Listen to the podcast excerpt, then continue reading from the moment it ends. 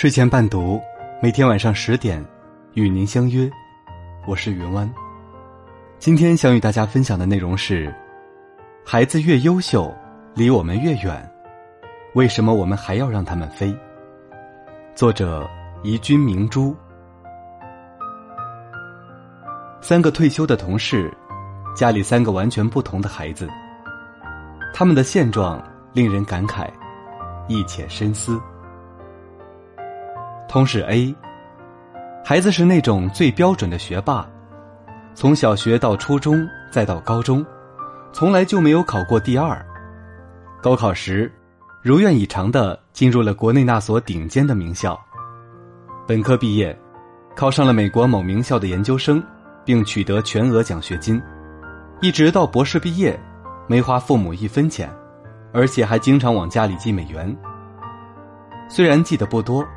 但孩子的那份心意，我们都懂。毕业后留在了美国工作，并和另一位留学生组成了家庭。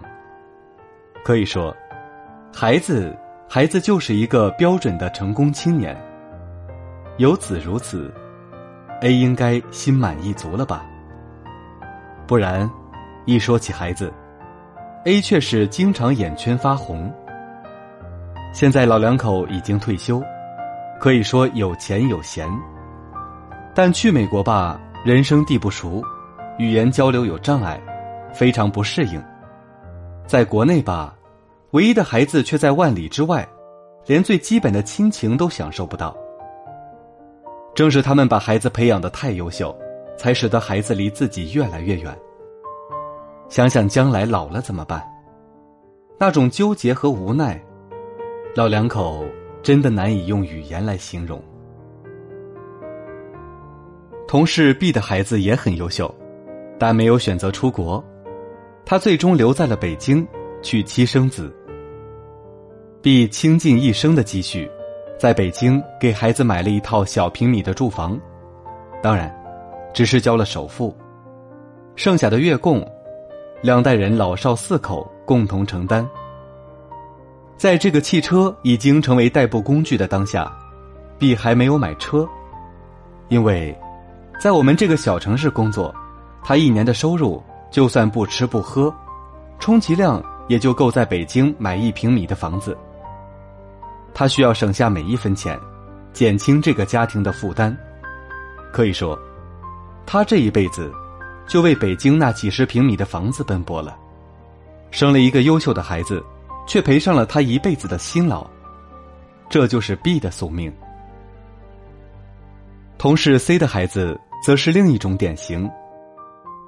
上学时就不求上进，成绩不佳，最后随便混了个学历，回到了我们这座小城，托人找了个压力不大、挣钱不多的工作。好在地方小，什么都便宜。前不久他结婚了，父母花全款。给买了一套三室两厅的大房子，女方家里陪嫁了一辆小轿车，小日子一开始就啥都有了。尤其是家里两边老人都近，真正只有一碗汤的距离，平时抬脚就可以回家看看，周末一家人可以聚聚，小日子过得滋润的很。可以说，现在最幸福的就是 C 了。不过有意思的是。我们大家发了一通感慨之后，没有一个回家告诉孩子说：“今后不要再好好学习。”大家还是该催孩子写作业就催孩子写作业，该送孩子去辅导班就送孩子去辅导班，绷紧的弦一刻也没有松下来。是大家都口是心非吗？不是。孩子越优秀，越是在给别人培养，只会让他们离我们越远。这个道理，我们都懂，但我们也知道，我们教育的目的，并不是为了自己，而是为了孩子。我们当然想和孩子永远在一起，但我们更希望孩子过得更快乐，人生更成功。当然，不是出国或者留在大城市就代表成功，但至少，我们应该让孩子优秀。使得他们的人生有更广阔的舞台，有更多的选择权。打个比方说，只要 A 的孩子愿意，他可以选择回到国内大城市，也可以选择回到我们这座小城，还可以选择把父母接到国外。但 C 的孩子的选择只有一种，这就是差距。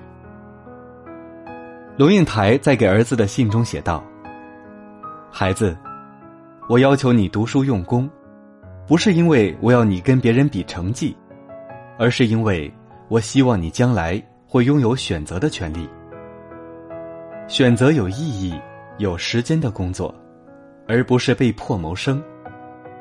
也许，这就是教育和学习的意义。如果人生能够重来，相信。”同事 A 肯定还会和以前一样，让孩子去努力学习，而同事 C 也仍然会要求孩子向 A 的孩子看齐。每一个父母都希望孩子能拥有飞得更高、飞得更远的能力，而每一个孩子都应该明白父母的这份苦心，更应该懂得父母放手时的那份不舍。和心痛。好，今天的文章就分享到这里，感谢您的收听。如果喜欢这篇文章，不妨在文末点个赞哦。祝您晚安，好梦。